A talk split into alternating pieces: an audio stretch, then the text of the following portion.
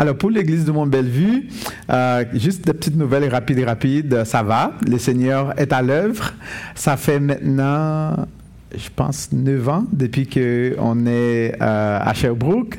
Euh, avant, on habitait à Ottawa. on a laissé la, la, grande, la capitale, pour venir servir le Seigneur à Sherbrooke. Et Dieu nous avait convaincus qu'il fallait qu'on bouge. Alors, euh, cette année, c'est notre neuvième année depuis qu'on sert à l'église euh, euh, du Mont-Bellevue.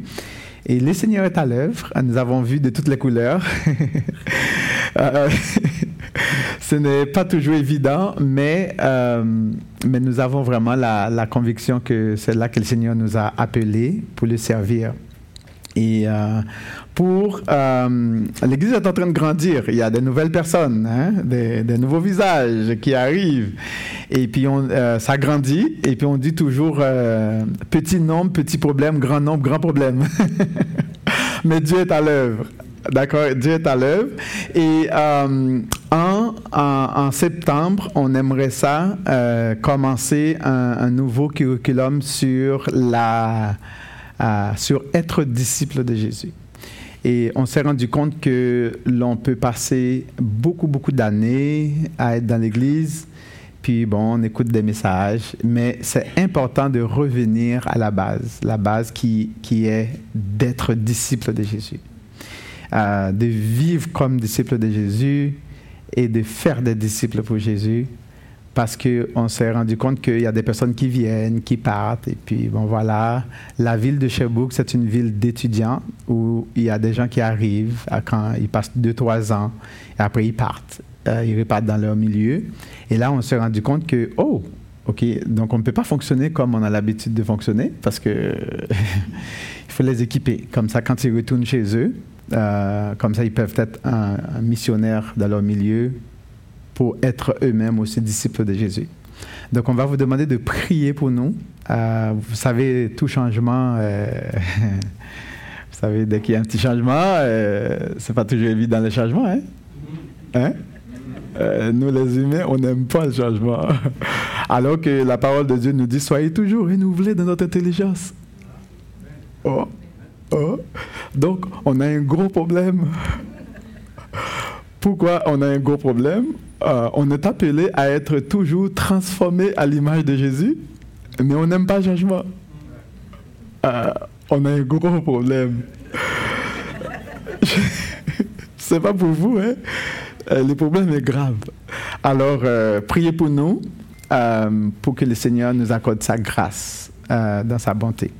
Alors, aujourd'hui, nous allons parler de l'ennemi de nos âmes. D'accord?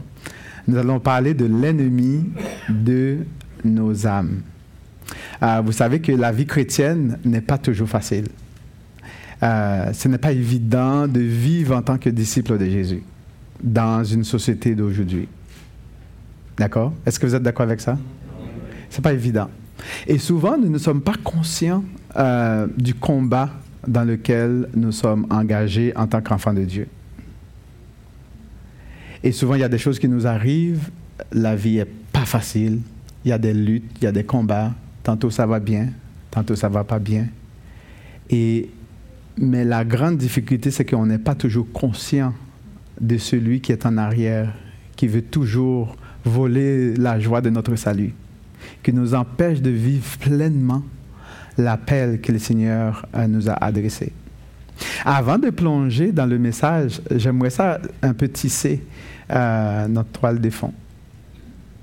Puis, avant de rentrer dans le texte, euh, ce que euh, j'ai à dire, c'est que nous avons un Père qui nous aime à la folie. Nous avons un Dieu, un Créateur qui nous aime à la folie.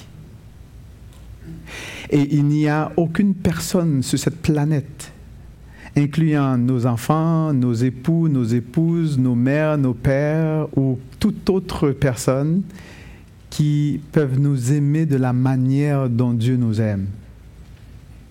Même si que, bien sûr, euh, il nous aime. D'accord? Mais c'est important pour nous de savoir que Dieu a créé toutes choses pour que nous soyons pleinement en relation avec lui. Nous avons un Père qui a un amour profond pour nous, un amour éternel qui ne change pas, qui ne dépend pas de nos, euh, performances. Nous avons un Père qui nous a créés parce qu'il nous aime, parce qu'il veut se partager avec nous. Et qui a un plan extraordinaire pour nous. Et Dieu a fait une déclaration extraordinaire aux enfants d'Israël, je t'aime d'un amour éternel, c'est pourquoi je te conserve ma bonté. C'est malade? Une déclaration d'amour de Dieu envers son peuple. Je t'aime d'un amour éternel. Ce n'est pas un amour circonstanciel, mais c'est un amour éternel qui ne dépend pas de ma performance, qui ne dépend pas des belles choses que j'aurais pu accomplir. C'est un amour qui dépend seulement du Père qui a aimé. Et dans Jean 3,16, on sait que, ce que cela nous dit que Dieu a tant aimé le monde qu'il a envoyé son Fils unique. Il a tant aimé. Euh, et Dieu est celui, puisqu'il nous aime, qui a un plan pour nous. Et dans euh, Jérémie 29, euh, il a dit aux enfants d'Israël, je connais le projet que j'ai formé pour toi. Je connais le plan que j'ai formé pour toi. Un, un, plan de bonheur et non de malheur pour vous donner un avenir et de l'espérance. Donc, on a un Dieu, un Père qui, non seulement qui nous aime d'un amour éternel, mais qui a aussi un plan éternel pour nous. Est-ce qu'on saisit un peu? Donc, on a un, non seulement il, a la capacité aussi euh, pour accomplir ses projets. Dieu a le moyen de ses ambitions. Souvent, nous, les humains, on a des ambitions, mais on n'a pas toujours les moyens de les accomplir, n'est-ce pas? On a des rêves, et on n'a pas toujours les moyens de les accomplir. Mais Dieu a le moyen de ses ambitions. Mais vous savez, malgré tout cela, il y a un ennemi, un ennemi qui veut s'aimer la pagaille. Et là où Dieu veut agir, il y a toujours un ennemi qui veut multiplier euh, ce dessein maléfique pour détruire le projet de Dieu, pour nous déconnecter avec notre Père qui nous aime par tous les moyens que possible. Et c'est pour cela d'ailleurs que euh, dans la vie de tous les jours, vous avez autant de difficultés. C'est pour cela que nous avons autant de difficultés, parce qu'il y a un ennemi qui est en arrière d'être ça. Et l'apôtre Paul a voulu attirer notre attention que euh, du combat spirituel auquel nous faisons face à tous les jours. Et il a écrit aux Éphésiens, je vais vous demander d'ouvrir votre Bible dans Éphésiens, euh, Éphésiens 6, donc euh, pour attirer notre attention sur cet ennemi qui vient déranger notre paix avec notre, notre Père qui nous aime, qui veut briser la relation entre nous et notre Père qui nous aime. Et l'apôtre Paul veut nous encourager nous conscientiser de cette réalité et aussi pour nous donner la solution aussi auquel, euh, pour faire face à cette, réalité. Il y a, je dois vous dire qu'il y, il y a beaucoup, beaucoup, beaucoup à dire dans ce texte. Il y a beaucoup à dire dans ce texte, mais je vais vraiment me concentrer sur, sur l'ennemi de nos âmes. D'accord? Euh, euh, euh Éphésiens 6, verset 11. Il dit, revêtez-vous de toutes les armes de Dieu afin de pouvoir tenir ferme contre les ruses du diable. Car nous n'avons pas à lutter contre la chair et le sang, mais contre les dominations, contre les autorités, contre les princes de ce monde des ténèbres, contre les esprits méchants dans les lieux célestes. Prions. Père nous voulons euh, te dire merci pour cette, euh, cette grâce que tu nous accordes euh, ce matin de prendre ce temps euh, dans ta parole. Euh, nous savons que c'est toi qui nous aimes d'un amour éternel. C'est toi qui as un plan extraordinaire pour nous. C'est toi qui as envoyé Jésus mourir à la croix pour payer la dette de nos, de nos péchés. C'est toi, éternel Dieu, qui a permis que ton Fils paie, paie un prix lourd pour nous réconcilier avec toi. Et nous prions, Seigneur de Père, que le Saint-Esprit puisse diagnostiquer dans notre cœur en ce moment tout ce qui n'est pas de toi. Nous prions que tu puisses nous donner une prédisposition à recevoir ce que tu as à nous dire en ce moment. C'est dans le nom puissant de Jésus que nous prions ainsi. Amen. Alors, il se peut que je n'ai pas terminé ce que j'ai à dire, donc vous devez m'inviter une autre fois. si, je, n'ai pas la, chance de terminer. Donc, ce que nous voyons dans le texte que nous venons de lire, l'apôtre Paul nous dit clairement que nous n'avons pas à lutter contre la chair et le sang. Euh, il a dit vraiment aux Éphésiens, euh, c'est pour conclure un peu le texte, nous n'avons pas à lutter, euh, sa lettre, à lutter contre la chair et le sang. Ça veut dire quoi? Ça veut dire que notre, notre combat n'est pas contre notre prochain. Notre combat, c'est pas contre nos époux, c'est pas contre nos épouses, c'est pas contre ton frère, ce n'est pas contre ta soeur, ce n'est pas contre ta femme, d'accord? C'est pas contre ton mari, ce n'est pas contre ton collègue de travail, ce n'est pas contre ton patron, ce n'est pas contre ton voisin. Ton voisin n'est pas ton ennemi. Ton boss n'est pas ton ennemi. Et la personne qui est autour de toi n'est pas ton ennemi. Bien que, oui, bien sûr, la personne n'est pas parfaite, comme nous, nous ne sommes pas parfaits, d'ailleurs, mais ce n'est pas ton ennemi pour autant. Et j'aimerais ça que tu puisses dire, à la personne euh, à côté de toi que ton ennemi n'est pas humain. Ton ennemi n'est pas humain.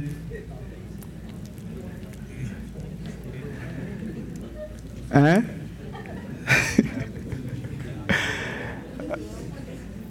Je ne sais pas si vous avez des problèmes avec des gens. Euh, d'accord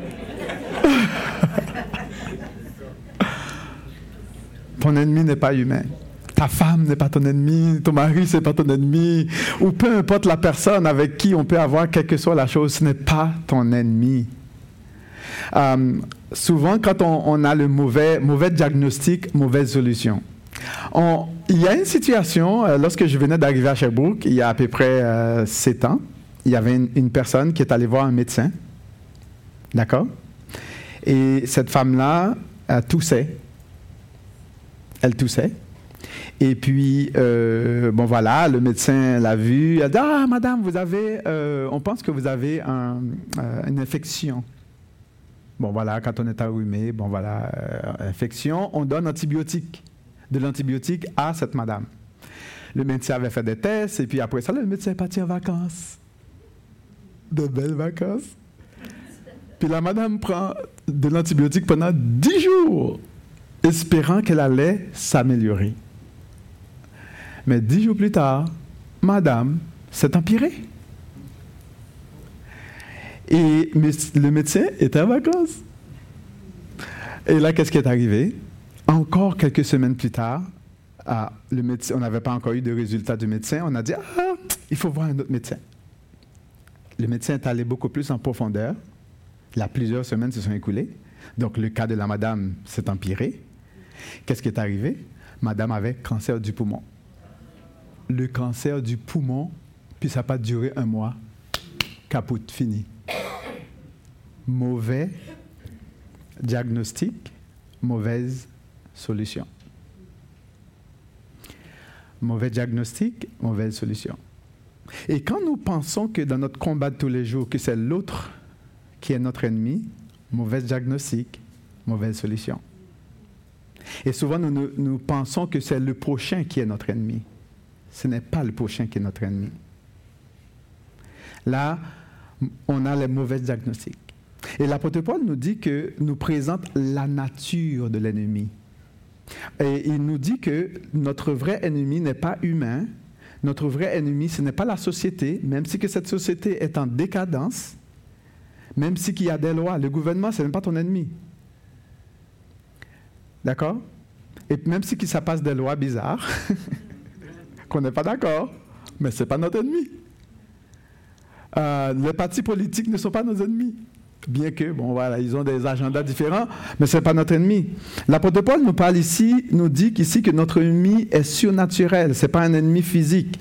Et on parle de principauté, on parle des autorités, on parle des dominateurs, des ténèbres, on parle des puissances spirituelles, de méchanceté, on parle des démons sous l'autorité de Satan. Et ce matin, on va vraiment beaucoup plus parler de ce chef-là. Et c'est important pour nous de comprendre, souvent nous ne prenons pas la peine de, savoir comment est-ce que, c'est quoi la philosophie de cet ennemi. D'accord? Est-ce que vous avez déjà pensé de la philosophie de cet ennemi? Comment Est-ce que vous vous êtes déjà demandé, mais comment Satan, lui, il me voit? Qu'est-ce C'est quoi sa perception de moi? Parce que vous savez qu'un ennemi, l'ennemi a une perception de nous.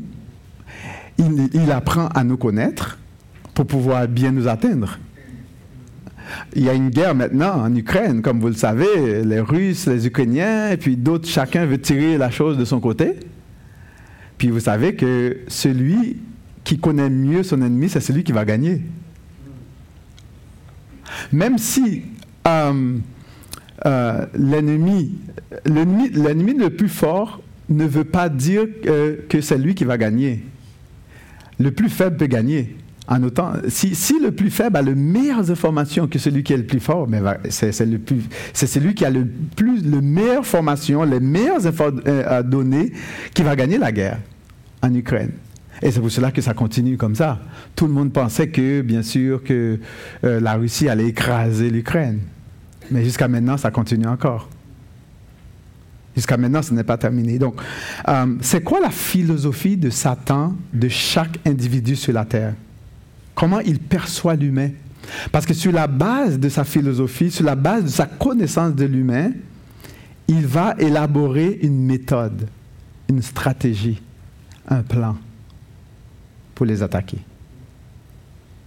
Vous savez, Satan a une philosophie de l'humain. Comment est-ce que Satan voit l'humain? Pour Satan, euh, selon sa compréhension, l'être humain est un être d'intérêt. Satan définit l'humain comme étant un être purement un être d'intérêt. Tout ce qu'il fait, il le fait par intérêt personnel. C'est comme ça qu'il voit tout le monde. D'accord? Il le fait par intérêt personnel. Euh, euh, il le fait pour des bénédictions. Par exemple, les chrétiens qui servent le Seigneur, on pense qu'ils aiment vraiment le Seigneur. Non, non, ça n'a rien à voir. Parce qu'on veut être béni. On veut avoir la bonne santé. On veut avoir du succès. On veut que, la vie aille bien. Pour lui, dans sa tête, c'est un peu comme ça. Euh, c'est pour la bénédiction, pour des intérêts personnels, pour des richesses, pour de la santé, pour tous, juste son, son bien-être personnel. Pour lui, c'est comme ça qu'il voit l'humain. L'humain fait tout ce qu'il fait dans le but d'être béni. Il dit qu'il aime Dieu, c'est pour des bénédictions. C'est comme ça qu'il voit ça. Alors, si toi, tu étais un ennemi et que tu perçois l'autre comme ça, qu'est-ce que tu aurais fait pour le déconnecter de son Dieu?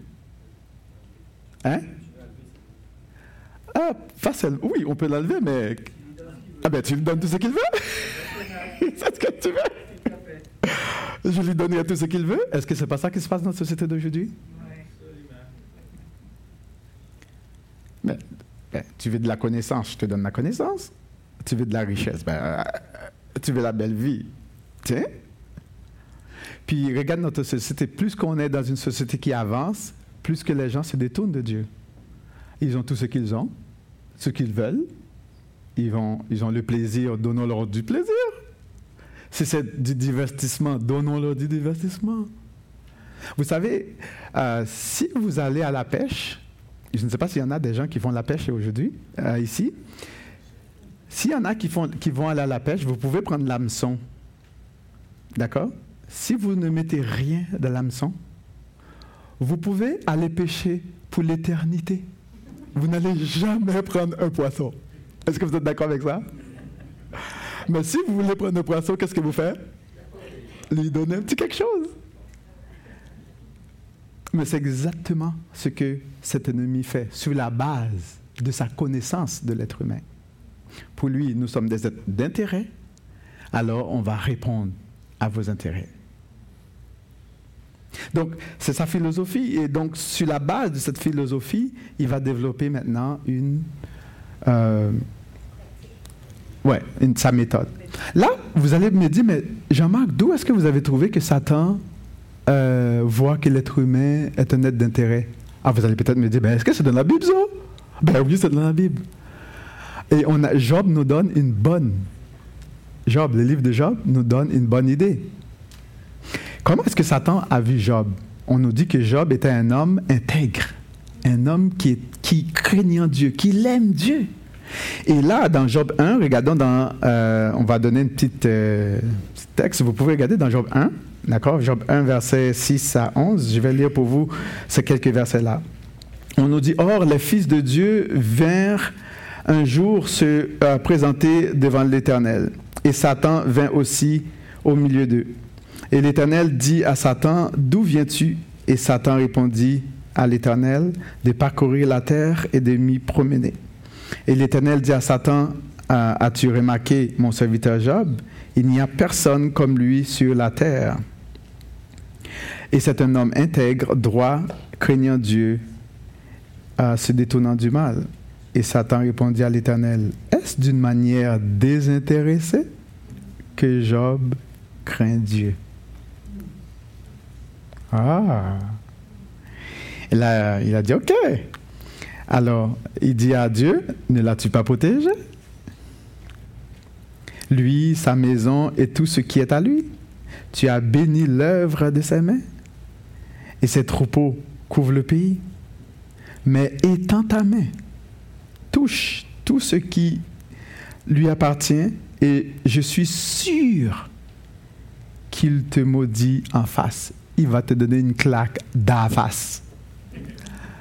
Touche à sa santé, touche à sa richesse, touche à son succès, il va te donner une claque d'à face, en d'autres mots. Pourquoi est-ce qu'il dit ça à Dieu? Parce que lui, dans sa philosophie, dans sa perception, il faut dire que Satan, c'est un scientifique. D'accord? Un scientifique qui a une connaissance empirique de l'être humain. Bon, vous savez, une connaissance empirique, quand on a des, chercheurs, ils vont accumuler des données. Avec le temps, on accumule les données, puis après, là, après cela, donc, on va émettre une, une théorie. On va émettre, par exemple, selon nos observations de ce qu'on a observé. Par exemple, si, on veut étudier, euh, voilà, euh, l'Église ici, cette assemblée, bon, euh, les scientifiques vont venir à chaque dimanche à chaque réunion que vous avez, il voit comment vous fonctionnez. Après ça, il va dire, bon, voici les caractéristiques de cette église. Voici comment les frères de cette église sont. Voici comment les sœurs de cette église sont. Donc, ils, ils vont juste étudier le comportement et sur la base de ce que qu'ils vont observer, ils vont émettre leurs observations. Et vous savez, Satan a une connaissance empirique de l'être humain. Et il a beaucoup d'années d'expérience là-dedans, dans ce domaine. Hein. Il a beaucoup d'années d'expérience, donc il voit que l'être humain est un être d'intérêt. Bon, regarde, quand tu vas à la banque, on va te dire c'est taux là aujourd'hui, euh, quand tu vas acheter une voiture. La première chose qu'on va voir, bon, le taux c'est 9% euh, même si que la voiture est laide. Puis, euh, que le taux d'intérêt est comme élevé. Quand tu vas aller à la banque pour acheter une maison, qu'est-ce qu'on va voir Le taux? C'est une question d'intérêt. Quand vous regardez la nouvelle, euh, quand vous regardez la nouvelle, bon voilà, on vous dit, bon là, c'est l'intérêt des États-Unis, les intérêts du Canada, les intérêts du Québec, les intérêts de la ville de Trois-Rivières. On voit le mot d'intérêt. L'être humain, il est intéressé. Quand tu vas avoir un emploi, bon, euh, combien tu vas payer de l'heure? Bon, comprenez?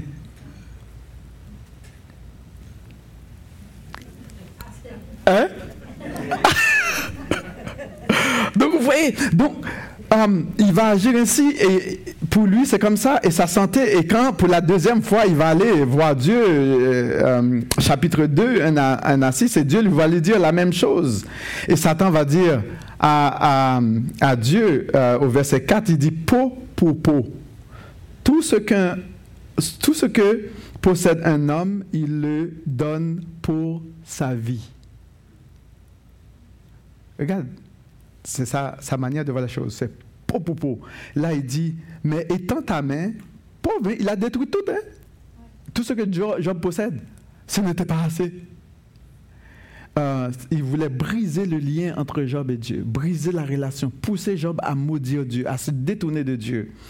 Euh, il va dire à Dieu, euh, mais étant ta main, touche à ses os, c'est-à-dire à sa santé, sa chair. Et je suis sûr qu'il va te donner une claque d'en face, il va te maudire. Donc il, atteint sa richesse, son confort, maintenant il va utiliser, atteindre sa santé.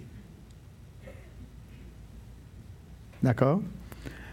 Ce que j'ai à vous dire, vous ne devez pas avoir aucune crainte de votre santé, de votre vie, parce que vous avez un Père qui vous aime. Ne vous souciez pas de votre retraite, de votre lendemain, parce que Dieu vous aime trop pour vous abandonner.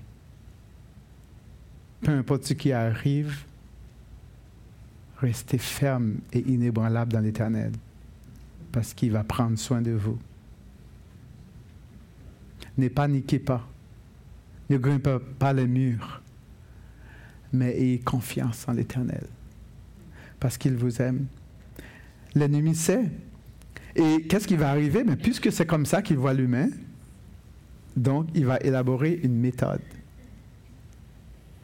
Euh, une méthode, mais c'est quoi? Sa méthode ou sa façon de faire, sa stratégie, son plan? c'est comme sa méthode, c'est quoi? Puisque c'est un net d'intérêt, il va amplifier le besoin, nos besoins. D'accord? Il va amplifier nos besoins, c'est-à-dire qu'on va avoir peur d'en manquer. On a peur d'en manquer. On a peur de manquer de l'argent. On a peur de manquer pour, pour payer nos factures. Souvent, on a trop peur. Donc il va provoquer, il va amplifier nos désirs nos besoins. Et comme ça, il va nous pousser à agir contre même la volonté de Dieu pour atteindre euh, nos belly, euh, notre estomac. Le manger, le boire. Euh, la peur, l'inquiétude, l'angoisse, le stress provoquer toutes sortes de choses là dans notre, dans notre cœur, dans notre sens, dans nos sentiments et dans nos émotions et nous pousser à paniquer et à prendre des décisions complètement bizarres. Juste dans le but d'aller chercher de quoi satisfaire l'estomac. Euh, trois choses qu'il va utiliser, la convoitise. Euh, euh, des yeux, la convoitise de la chair, l'orgueil de la vie. Maslow. Maslow. Pyramide de Maslow. Besoin de base, c'est quoi? Manger, boire, dormir, évacuer, ainsi de suite. Après ça, hein, euh, la sécurité. Donc, notre vie est conditionnée à ça. Et on, préfère de crever dans notre santé pour accomplir Maslow que de nous attacher à l'éternel, de faire confiance à Dieu. C'est ça notre société d'aujourd'hui. Maslow, la, la, pyramide de Maslow donne une belle, une belle représentation de notre société d'aujourd'hui. D'accord? Qu'est-ce que Satan va faire? Il va amplifier ces choses pour nous détourner de l'éternel, du tableau que Dieu a pour nous et pour nous concentrer sur Maslow, les besoins de base. Euh, qu'est-ce que Jean va nous dire? Euh, dans 1 Jean 2, 16 Il dit Car tout ce qui est dans le monde, la convoitise de la chair, la convoitise des yeux et l'orgueil de la vie, ne vient point du Père, mais vient du monde. Euh, donc, on a des personnes qui ont une certaine connaissance qui vont s'enfler d'orgueil parce qu'ils connaissent des choses, ils ont des acquis. On a des techniques, on a des façons de faire. Il y a des personnes qui mettent leur foi dans le système de santé du Québec. Moindrement qu'on a une petite chose, première chose, urgence. On, oublie, on a oublié qu'il faut aller adresser à à notre Père. Je suis pas en train de dire de ne pas aller à l'urgence, là, par exemple. Là. Il ne faut pas dire que, oh, il vient nous dire de ne, si on est malade, on ne doit pas aller à l'hôpital. Non. Dieu a donné de l'intelligence au système de la santé, mais on ne met pas notre foi dans le système de la santé. Ce sont des outils, des moyens que Dieu met à notre disposition. Le système d'éducation aussi, ainsi de suite, tout le reste. Mais on ne peut pas mettre notre foi dedans. Vous comprenez? Donc c'est un peu ça. Donc l'ennemi va, va, va, va, amplifier les choses. Euh, premier exemple que nous voyons dans Genèse 3, verset 6, et pour voir comment ces méthodes qu'il utilise, la convoitise. La convoitise, c'est quoi? C'est un désir intense d'avoir, de posséder quelque chose. Donc, c'est amplifier les émotions, les sentiments, au point qu'on n'est plus capable, on est comme envoûté, là, on n'est plus capable d'utiliser notre sens logique, là. D'accord? Genèse 3, 3 6, qu'est-ce qu'on voit ici rapidement? Elle a vu que l'arbre était bon à manger. Hein? Convoitise de la chair. C'était bon à manger. Ah, le ventre. On va satisfaire le ventre. L'estomac. Deuxième chose, agréable à la vue. Oh, c'était beau. Hein? Euh, convoitise des yeux, précieux pour ouvrir l'intelligence, l'orgueil de la vie. Il les prend avec ces trois choses. Il a essayé avec Jésus avec ces trois choses aussi. La même, ça ne change pas. Pourquoi devrait-il changer sa méthode? Parce que l'être humain est un être d'intérêt. Il n'a pas besoin de changer sa méthode c'est toujours la même chose qui va arriver. Mais c'est quoi son objectif rapidement? Bien, son objectif, c'est de détruire la foi. C'est-à-dire détruire notre relation, notre connexion avec notre Créateur, avec notre Père qui nous aime, qui a un plan pour nous, pour changer notre concentration sur lui. Parce que s'il nous donne tout ce qu'on a besoin, ben, on n'a pas besoin de Dieu. C'est aussi simple que ça. C'est de nous pousser à transférer notre dépendance de Dieu à lui. C'est son objectif. Et son objectif, c'est de nous posséder, prendre possession de tout, de notre intelligence, de nos émotions, de nos sentiments, de nos sens, de toute notre capacité, nous accaparer de tout ce que Dieu a donné, a mis en nous comme don, comme talent. Vous allez voir une compagnie qui va prendre quelqu'un, euh, toute sa jeunesse, il va, il va sucer toute l'énergie de la personne en lui faisant travailler pour 40, 20, 50 ans. Et puis quand le jour viendra, qui n'est plus intéressé de toi, il te met dehors. En plus de ça, on te vient t'accompagner avec un gardien de sécurité, comme si tu étais un criminel. Pourtant, on a pris 30 ans de ta vie. Si on te, ça ne tente plus, ou du moins, il y a des jeunes qui sont plus performants que toi là. Hey, tu commences à être vieux, tu es rouillé. Là, on te prend deux, trois jeunes pour te remplacer qui coûte moins cher. En plus. Puis, boum, on te donne un petit paquet, et puis on, vas-y, va prendre ta retraite. On n'est plus intéressé. Donc, Satan veut s'en accaparer, prendre tout ce qui est euh, de notre énergie pour nous déconnecter de l'éternel. C'est quoi euh, sa finalité? Sa finalité, en d'autres mots, c'est très simple. Recevoir la gloire à la place de Dieu. Euh, Matthieu 4, 9, il dit, qu'est-ce qu'il dit à, Jésus? Je te donnerai toutes ces richesses, ces choses, si tu te prosternes et m'adores. Voilà, la finalité de cet ennemi. Nous déconnecter de Dieu, si on n'a pas le temps pour Dieu, mais on a le temps pour tout le reste. On n'a pas le temps pour servir Dieu, on n'a pas le temps pour prendre soin de nos époux, de nos épouses, de nos enfants, pour investir ce qui est nécessaire dans leur vie. Mais si on n'a pas le temps pour Dieu, ben, Satan, il reçoit tout ce qu'il... Quand Dieu n'est pas adoré, automatiquement Satan est adoré. Là, on va, on va me dire, mais non, je n'adore pas Satan. Oui, oui, oui, oui. Si on n'a pas le temps pour l'éternel, Satan est adoré. Si on n'a pas le temps pour la prière, on n'a pas le temps pour, pour, le jeûne, pour l'étude de la parole de Dieu, pour le service de la parole de Dieu, pour nous consacrer à être disciples de Jésus et faire d'autres disciples pour Jésus, si nous ne sommes pas intéressés, intéressés au développement spirituel de nos bien-aimés dans l'Assemblée, mais ben automatiquement Satan est glorifié. Parce qu'il nous empêche de faire ce que Dieu nous demande de faire. Automatiquement, quand on ne fait pas ce que Dieu nous demande de faire, il est glorifié. Il n'a pas besoin de nous, empêcher. Il peut, nous laisser aller à l'église. Il n'a pas besoin de le faire, de nous empêcher de venir à l'église. Mais il peut accomplir son projet pareil. Mais qu'est-ce qu'il peut faire, par exemple? C'est de nous empêcher d'obéir à la parole de Dieu. Nous empêcher de nous concentrer sur ce à quoi Dieu nous appelle à faire. Et à partir du moment que c'est fait, c'est fini. Il est glorifié. Et son, sa finalité, c'est quoi? C'est de nous épuiser pour recevoir toute la gloire pour lui et pour lui seul. Y a-t-il une, solution? Ben oui, il y a une solution. L'apôtre Paul, dans Éphésiens, euh, 6, verset 10, qui nous dit euh, euh, de rester ferme dans le Seigneur. La première des choses, c'est de demeurer ferme dans le Seigneur. Puis la troisième des choses, c'est d'aimer Dieu plus que notre vie, plus que ta vie, plus que ton existence. Parce que si tu aimes Dieu plus que toi-même, l'ennemi n'aura plus accès à ton cœur.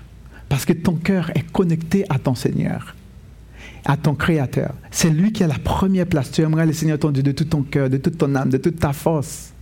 Puis deuxième, troisième chose, tu aimeras ton prochain comme toi-même. Tu ne verras plus l'autre comme ton ennemi. Tu le verras comme créature de l'Éternel. Et s'il n'est pas sauvé, qui a besoin de Jésus. Et tu feras de tout ton pouvoir pour être un bon témoignage pour cette personne. Puis ton frère et ta sœur, tu feras de tout ce qui est de mieux, de l'aimer comme Jésus l'a aimé, pas pour l'abuser, pas pour profiter de son argent ni de son temps, mais pour l'amener à la ressemblance à Jésus. Et de cette manière, il n'aura plus accès à ton cœur. De faire attention, de ne pas blesser les gens. De faire attention à ce que ce ne soit pas nos intérêts personnels, qui rentre en jeu. Ce n'est pas nos intérêts personnels, on est là pour Jésus. On est là en tant qu'assemblée, en tant que peuple, pour vivre la vie de disciples, pour atteindre des autres, des âmes pour Jésus, pour être un témoin pour Jésus, pour l'aimer tel qu'il nous appelle à l'aimer. C'est ça notre raison d'être. Nous sommes des ambassadeurs pour Jésus dans ce monde. Et notre vie est temporaire. Et lorsque la, la, cloche sonnera et que Dieu nous appellera à la maison, c'est fini. Vous comprenez? Nous ne pouvons pas nous attacher aux choses d'en bas comme si que Dieu, Jésus ne reviendra jamais, comme si qu'on ne va jamais mourir. Il y a des chrétiens qui vivent dans ce monde comme si que, oh, on ne mourra jamais. Ils font des projets, des plans extraordinaires, mais ils vont vivre éternellement sur la terre, dans le péché. Puis on ne pense pas que oh, ça peut arrêter demain là. Puis on aura à rendre compte à notre Créateur. Puis il y en a qui c'est l'emploi, c'est le travail, c'est le projet, toute l'affaire. Puis on oublie que le but de Satan, c'est de nous détruire. Détruire notre éternité, détruire le plan que Dieu a pour nous. Le plan éternel, d'être réunis avec Christ et de vivre pour l'éternité avec lui, dans le bonheur parfait avec notre Seigneur sans péché, sans rien. Et c'est ça son plan. Et l'apôtre Paul nous encourage à lutter contre cet ennemi-là, à être équipé pour faire face à cet ennemi-là, à comprendre son plan, sa stratégie et d'aimer Christ plus que tout, de rester demeuré en Christ et de vivre pour lui. Et c'est ce message, c'est euh, ce à quoi le Seigneur m'avait mis à cœur pour vous ce matin. Parce que Dieu vous aime et il veut que vous brillez dans cette dans cette ville. Il veut que vous brillez dans votre milieu, que vous soyez un ambassadeur de Christ pour toute personne qui est à côté de vous. Parce que vous êtes la, la porte, la porte euh, du ciel pour cette personne. À chaque fois que vous êtes à côté de quelqu'un, la personne est juste en avant de la porte du ciel. la personne ne pourra jamais être plus proche du ciel que vous, là, parce que vous êtes la personne qui a la clé, qui est Jésus, pour lui permettre d'entrer. Et à toutes les fois que vous ne parlez pas de Jésus, vous lui fermez la porte du ciel. Peut-être que c'est vous que Dieu voulait utiliser. Ne fermez pas votre cœur. Soyez un ambassadeur, une ambassadrice pour Jésus. Et mettez votre cœur à la disposition de Jésus, qu'il puisse vous bénir éternellement, toujours. On va prier. Seigneur, nous savons que tu aimes cette assemblée, nous savons que tu as un plan pour cette assemblée, nous savons que tu aimes chaque personne ici présente d'une manière extraordinaire, que tu as un plan merveilleux. Et nous voulons te prier dans le nom de Jésus que le Saint-Esprit puisse agir puissamment dans le cœur de, tes enfants bien-aimés, chéris, les prunelles de tes yeux, pour qui tu as envoyé Jésus mourir à la croix pour nous réconcilier avec toi. Et nous prions, Père, que tu puisses détruire tous les plans de l'ennemi et que tu ouvres les yeux de notre cœur pour saisir cet amour que tu as pour nous. Dans le nom puissant de Jésus. Amen.